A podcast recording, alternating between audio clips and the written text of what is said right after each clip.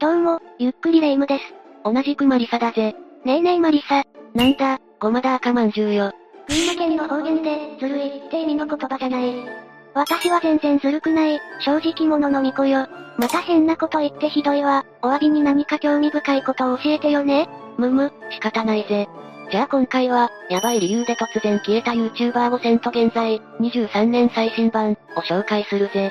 現在かなり人気な食用 YouTuber だが、中には不自然すぎる消え方をした人たちがいるのを知っているか？いえ、知らないわ。YouTuber って人気になったらたくさん稼げるらしいし、消える理由がわからないもの。それが、かなり闇の深い事情が絡んで消えている人が意外と多いんだ。今回はそんな中から、最も闇深い消え方をしたクリエイターを5人紹介するぜ。これはちょっと怖そうだけど興味深いわ。早速解説お願いするの。OK だぜ。それじゃあ、ゆっくりしていってね。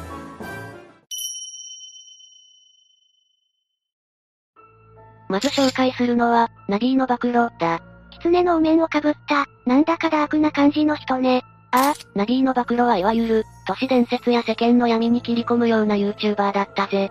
最も人気だった頃は、1動画で100万回再生を連発、中には300万回再生される動画もあったほどだ。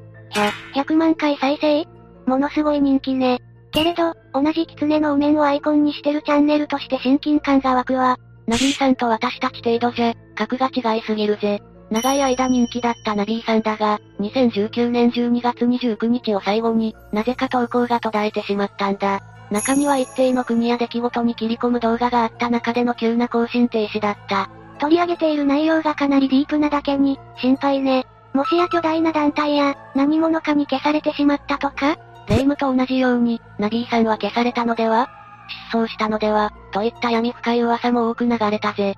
そしてなぜか2021年1月15日になって突如、活動を再開しますとして一本の動画をアップしたが、それが最後の更新となり、現在に至るまで音沙汰なしだ。この動画の内容もヤバそうだし、やっぱり何かしらの圧力に消されたんじゃ。そう思っても仕方ないよな。まさに YouTube の闇が垣間見えるようにも思えるが。けど彼が消えたのは、もっと単純な理由だったと私は推測しているぜ。え、どんな理由なの？気になるわよ。それは、チャンネル自体の収益化が剥がされてしまったからだ。確かに、都市伝説系のネタは年々規約が厳しくなっていってるものね。その煽りを受けて、ナディさんのチャンネル自体が広告収益がつかなくなってしまったんだと思う。で、闇の勢力に活動を禁じられたりしたのかと、ちょっとワクワクしたのに。いやいや、もし仮にそうなっていたら、チャンネルごと消されているはずだろ？実際はそんな物騒なこと、めったに起こらないと思うぜ。じゃあ、ナビーさんもいずれは復活するかもしれないし、すでに別のチャンネルで活動を始めてるかもしれないわね。ああ、あれほどの人気動画を作っていた人だからな。またどこかで彼の動画を目にするかもしれないぜ。次に紹介するのは、美容系チャンネルチョイセリッシュを運営していた、千尋さんだ。すごく綺麗な人よね。確か YouTube が流行り出した初期に、美しすぎるヤウチューバーって呼ばれてた人よね？ああ、彼女は同じ美容系 YouTuber の佐々木朝日さんに憧れて2011年に動画投稿を開始したんだ。かなり昔からいるクリエイターさんなのね。ああ、ヒカキンさんなどと並ぶほどの子さんで人気 YouTuber だったぞ。当時では珍しい、チャンネル登録者数十万人超えの数少ない配信者だった。千尋さんは独特でテンポのいいトークと、デパコスやプチプラで真似できるメイク術が受けて人気を得ていたんだが、人気も継続していた2016年2月頃から、突如として YouTube も Twitter も更新されなくなってしまった。さらに2019年12月20日には、チャンネルそのものが閉鎖されてしまったんだ。え、突然閉鎖されるなんて心配になるわね。一体何があったのかしら？それが、彼女からの事情説明もなく、今でも理由が判明していないんだ。ただ、更新断絶の少し前頃から企業案件の多さが視聴者からたびたび指摘されていて、気を病んでしまったのかもな。なるほどね。でもそれだけが原因でチャンネル削除までするかしら？うん、まあ彼女は人気もある反面、厄介なアンチも多い傾向があったな。ちょっとした言動でも上げ足を取られて炎上するような状態にあったぜ。じゃあアンチによる攻撃が嫌で、更新をやめてしまったのかもしれないわね。ああ、その可能性は十分にあり得るな。なんせ今活躍している配信者さんたちも必要なアンチに悩まされている人が多いからな。もしそれで消えてしまったなら悲しいけど、心を守るためには仕方なかったのかもしれないわね。続いて紹介するのは、チョコレートスモーカーズだ。略して、チョコスモ、ね。チョコレートとスモアみたいな美味しそうなチャンネル名だったから、一度チャンネルを覗きに行ったことがあるわ。食欲に脳を支配されすぎだろ。チョコスモはジョン・レノさん、アレックスさん、ケビンさん、ヨハンさんからなる4人組のグループで、主に短時間でサクッと見られる、幅広いジャンルのエンタメ系動画を投稿していたぜ。昔はそんな感じのグループ系 YouTuber、多かったわよね。そんなチョコスモは、2017年にジョン・レノさんによるヨハンさんへの暴力沙汰が明るみに出たことで大炎上している。えー、ガチでヤバいやつじゃないの。ああ、その一端で、ヨハンはジョン・レノから丸目を受けていたのでは？という疑惑も上がってしまい、それが引き金となりグループ全体の人気が急降下していったぜ。メンバー同士が仲悪いグループの動画なんて、見たくなくなっちゃうもんね。そして炎上後にヨハンさんは、学業に専念する、という理由でチョコスモを脱退。2018年にはチョコスモ自体が解散となっている。なんだか歯切れの悪い最後ね。一時はめちゃくちゃ勢いあったのに。その後、ジョン・レノさんのみでチョコスモを再始動するんだが、2022年4月14日に投稿された、最後の一本、という動画を最後に、動画は投稿されていないぜ。一度大炎上したチャンネルを完全に修正するのは難しかったのね。ああ、そうだな。だが今チョコスモのチャンネルを見てみると、動画が長期間投稿されていないにもかかわらず、チャンネル登録者数が40万人以上いるし、さらに、最後の動画にはチョコスモの再復活を願う声も複数見られたぜ。今でも一定数、彼らを支持するファンはいるのね。けど仮に復活したとしても、また人気を得れるかどうかは微妙なところよね。続いて紹介するのは、カリスマブラザースだ。カリブラはジョージさん、ジローさん、ミノさんの3人からなるグループで、もともとはアメリカを拠点に活動していた人たちだぜ。彼らも結構な年数勢いがあったし、何より東海オンエアさんとのコラボ動画が有名よね。ああ、カリブラが一躍有名となったのは、あのコラボ動画がきっかけとする声も多いぜ。彼らは他にもドッキリ系などの動画を精力的に投稿し続け、2018年3月にはチャンネル登録者数が100万人を突破したんだ。すごい、YouTuber としてかなり成功してるわね。しかし、それからわずか1年足らずの2019年1月に、カリブラは突如として解散を発表したんだぜ。え、せっかく人気で順調だったのに、一体なぜなの？本人たちの説明によると、解散理由は方向性の違いによるものらしい。つまりはまあ、不仲が原因ってことよね。こら、急に毒づくのはやめてくれ。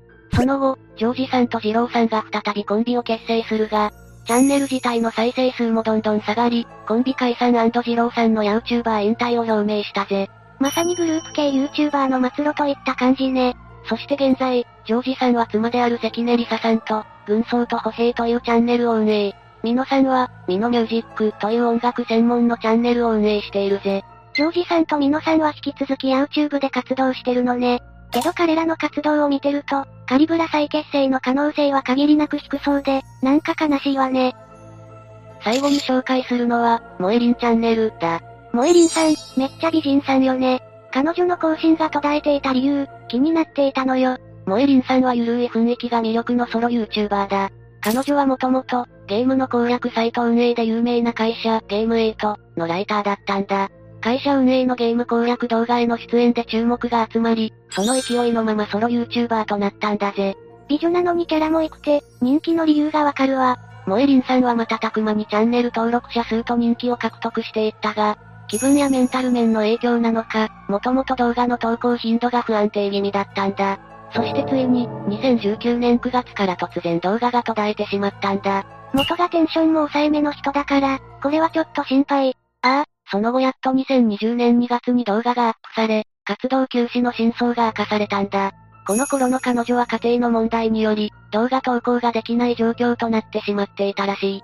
家族関係のいざこざは、人になかなか説明しにくいわよね。実はモエリンさんは家族構成がかなり複雑で、幼いうちに両親が離婚し母親は他界され、父親は他人レベルの存在で長いこと会っていない状況だったそうだ。そんな父親が事故に遭い、看病のために同居せざるを得ず、やむを得ず活動休止に至ったらしい。でも父親とはいえ、赤の他人くらいの関係なんでしょ？ああ、だけどもエリンさんには実の父を見捨てることはできなかったらしい。けどその問題も落ち着いた上で20年2月の復活動画アップに至り、彼女は再スタートを切れたんだ。よかった、これでまたたくさんの萌えりん動画が見れるじゃない。ところが、そうはならなかったぜ。復活後も更新頻度は不安定なままで、ついには2021年1月12日の動画を最後に更新が終わってしまったんだ。車と一緒にもエリンも動かなくなっちゃった。その半年後にツイッターにて、心身のバランスが取れていなかったことを報告し、合わせて無期限のチャンネル活動休止が発表されてしまったぜ。モエリンさんはそのまま引退？悲しすぎるわよ。モエリンチャンネルに関しては引退に等しい状態と言えるな。だが、彼女の活動は終わっていないぜ。実は所属する会社、ゲーム8のゲーム解説動画に出演しているぜ。おそらくだが、個人クリエイターから会社所属に戻り、演者として出演しているんだと思うぜ。撮影や編集を全部自分でやらなきゃいけない YouTuber よりは、負担が減って楽そうね。これから桃えりさんの姿が見れそうで、ちょっと安心したわ。そのゲーム8のチャンネルでも、2022年6月30日を最後に動画出演が途絶えていて、ちょっと心配なんだがな。ええー、相変わらず不安定なのね。2023年は彼女の姿がたくさん見れるといいわね。ということで以上が、やばい理由で突然消えた YouTuber 5000と現在、23年最新版、だったぜ。みんなそれぞれ、本当にやばい理由で消えていたわね。そうだろう？いかに YouTube という世界で長く生き残るのが大変かが分かったと思うぜ。今回紹介した人たちが、現在も何かしらの活動を続けてくれているといいわね。そうだな。願わくばまた復活して、いつかファンの前に現れてほしいぜ。というわけで、今日の動画はここまでだ。みんなが知っている消えた YouTuber がいたら、ぜひコメントで教えてね。最後までご視聴ありがとうございました。ゆっくりダークフォックスをご覧いただき、ありがとうございました。